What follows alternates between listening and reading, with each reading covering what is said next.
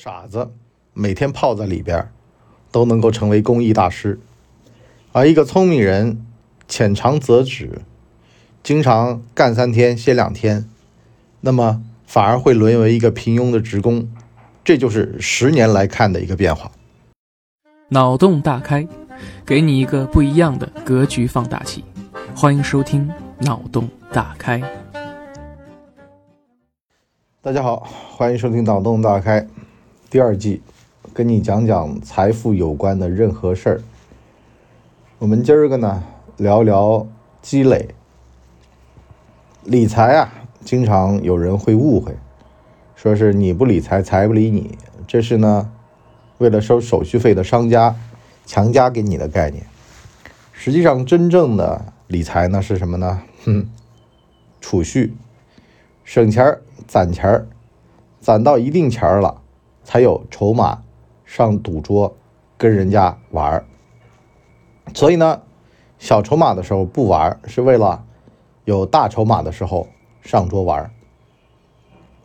所以呢，当一些人在一线城市啊，掏空了六个钱包买了房子，他就一辈子是个打工仔了。为什么呢？因为要还房贷，背了自个儿。千辛万苦才能背上的债，所以呢，这个城市的发展就非常的迅速，因为呢，能够剥削一个打工人的剩余价值，啊，这个是《资本论》里面的内容啊，比较深奥了啊，各位听不懂没关系，我就简单的跟各位说，你这个人呢，如果肯承担风险，自个儿做老板呢，你挣两百，啊，那么花个二十雇个员工，剩下的一百八是自个儿的。其实呢，里面大概二十呢是劳动，一百六呢是风险所得。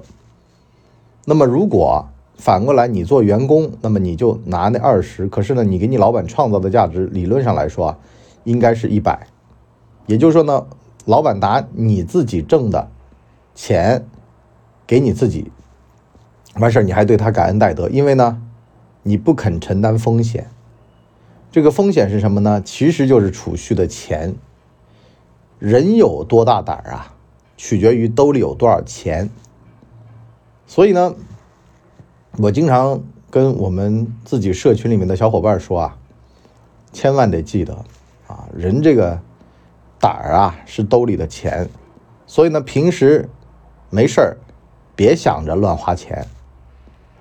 我是原先做打工人的时候吧。哎呦，五星级酒店一住不眨眼，想想一月才挣那么点钱，可是呢，真要是自个儿当老板，不当家不知柴米贵啊！啊，你就发现为什么华为呀、任正非呀、宗庆后啊这帮老哥啊，自个儿是这家公司的创始人，完事儿呢，像任正非股份又少，完全是靠精神感召力的，就做经济舱。就弄得别人都很不好意思，有合作伙伴跑到老任那儿说：“哎，我你要不然跟我换一个位子，我我坐后面经济舱，你坐前面。”老任说：“你这有什么不好意思的？公司规定啊，你呢是这个工程技术人员啊，你有这个待遇你就享受，我管理层不需要啊。这个就是划分的一种概念啊，就是礼贤下士啊，就是对科技人员比较好。”但反过话来说呢，这也是一种储蓄意识。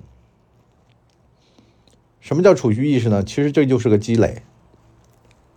我今天啊，想跟大家讲一个积累的意识啊，比如说啊，当年的一个小小的变化，造成的结果呢，是你有了信心。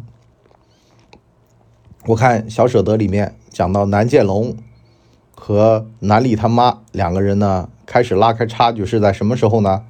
说有一次的培训机会，南建龙呢去参加了，所以呢最后造成了南京龙退休下来呢，是在设计院副院长的位子上退下来的，而老太太呢也跟他同一单位，可是呢就是个普通员工。有人就说了，这编剧编的不科学，怎么会这么编呢？是吧？那肯定是找到了什么机会啊，承担了一个重大项目。我说啊，其实这种都是。表面上看的问题，关键本质其实就在一次培训的机会。为什么呢？因为兜里面有了点积蓄，这个积蓄就是业务能力。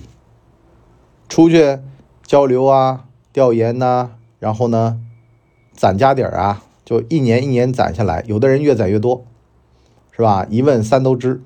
有的人呢，就是今年跟别人差一点儿，明年跟别人差一点儿，差个三五年，就差出一个级别出来了。完了呢，有晋升的机会呢，肯定优先考虑那些有家底儿的。所以呢，平时啊别乱花，乱花是什么呢？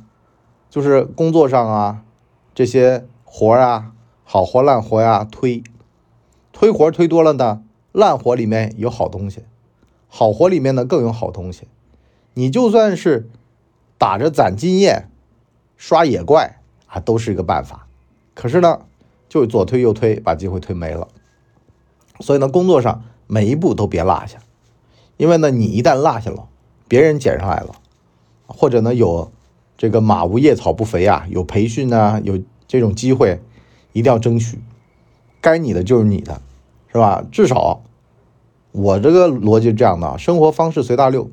工作节奏也得随大流，啊，就是大家都争取的东西，你也得争取争取。你何何况它是好的还是臭的，香的是烂的，你别有那么多的是非价值判断，先进去了再说。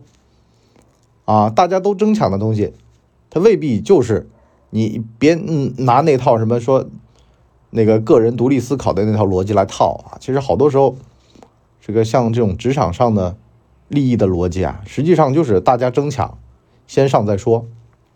为什么呢？因为看到黑影就开炮，别了解它的本质的逻辑，对你个人有多少帮助？这个玩意儿不是个计算题，而是个呢这个累加题，马太效应。就你这个质量越变越大的时候，你的吸引力就会越强啊，这是个物理学的定律。所以说呢，哼，有早没早，打一杆试试，打了也不亏，是吧？总是一杆嘛，能花你多少的能量呢？但是打完了之后。得到的成果巩固起来，以后有大用。其实财富上的这个积累啊，实际上都是这么一个一点一滴量变产生质变的过程。所以呢，我经常套用张磊的长期主义跟大家讲啊，就是说这个人呐，你不能够去斤斤计较去计算，别像田雨岚一样的这个用人朝前不用人朝后，人用得着谁啊，还真不知道。所以呢，关系方面也是这样。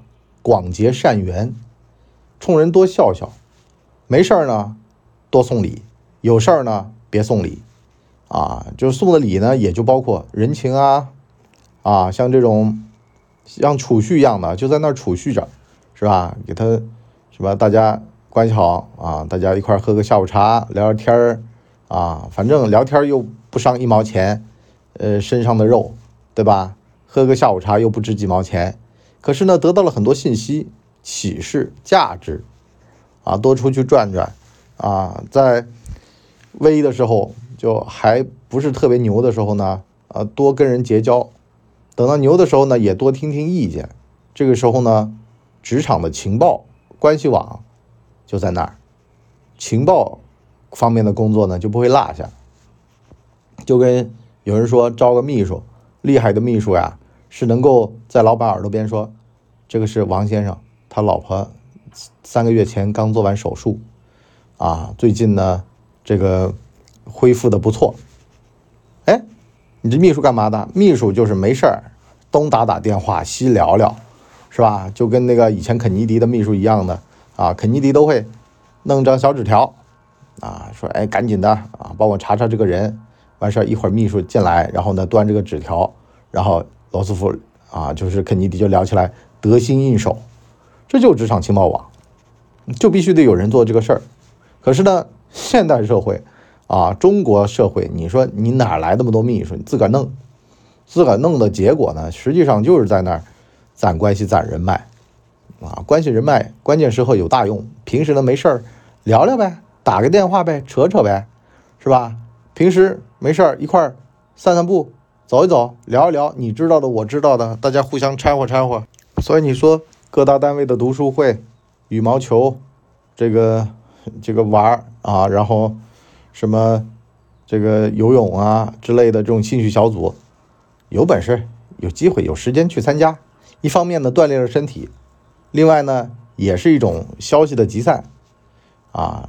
这个有的人表达表达自己想升职加薪的欲望，对吧？这个事儿啊也是积累，就什么呢？每天说每天说，听得他都烦了，然后呢，在心里面的权重呢就大了。毕竟嘛，要阻止你不说，就只有给你真正的去升职加薪，否则的话，老是在羽毛球活动的时候碰上你，你又跟他说这个，对吧？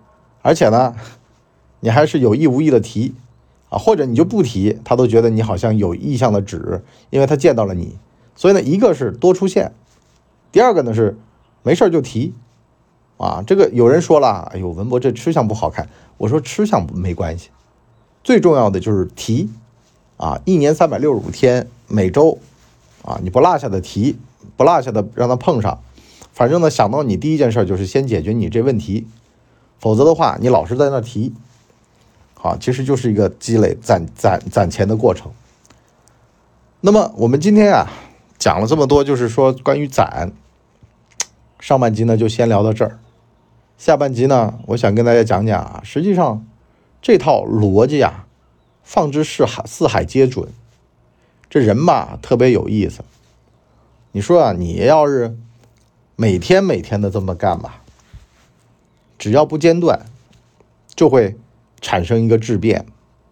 而且吧，心法是这样的，我们下半集聊啊，上半集开个头。就比如说你那个状态不好了怎么办？你今儿个能做。五个，明儿个呢却只能做一个，做一个呢到底是放弃呢还是意思意思把它给做了？大家猜啊？我们下半集揭晓答案，是吧？这个有的时候真的是啊，或者说因为某些原因啊，今天就是喝了酒了，没办法了，那怎么办？今天真的是有，就像我们写作训练营的学员跟我讲啊，文文博，我今天有特别重要的事儿，怎么办？是吧？本来写五百个字儿的。那今天一定要写五百个吗？啊，哎，你想听正确答案是吧？我们下半集跟大家聊。好了，我们今天就先到这儿，我们下半集啊，我们付费脑洞大开第二季再见，拜拜。哎呦，节目听完了，我是麻辣电台的台长杰森，欢迎大家添加干嘛电台官方微信，微信 ID 是文博小号的全拼，加入我们的社群，一起交流成长吧。干嘛电台扫清你人生路上的所有坑，付费订阅请关注微信订阅号“干嘛播客”。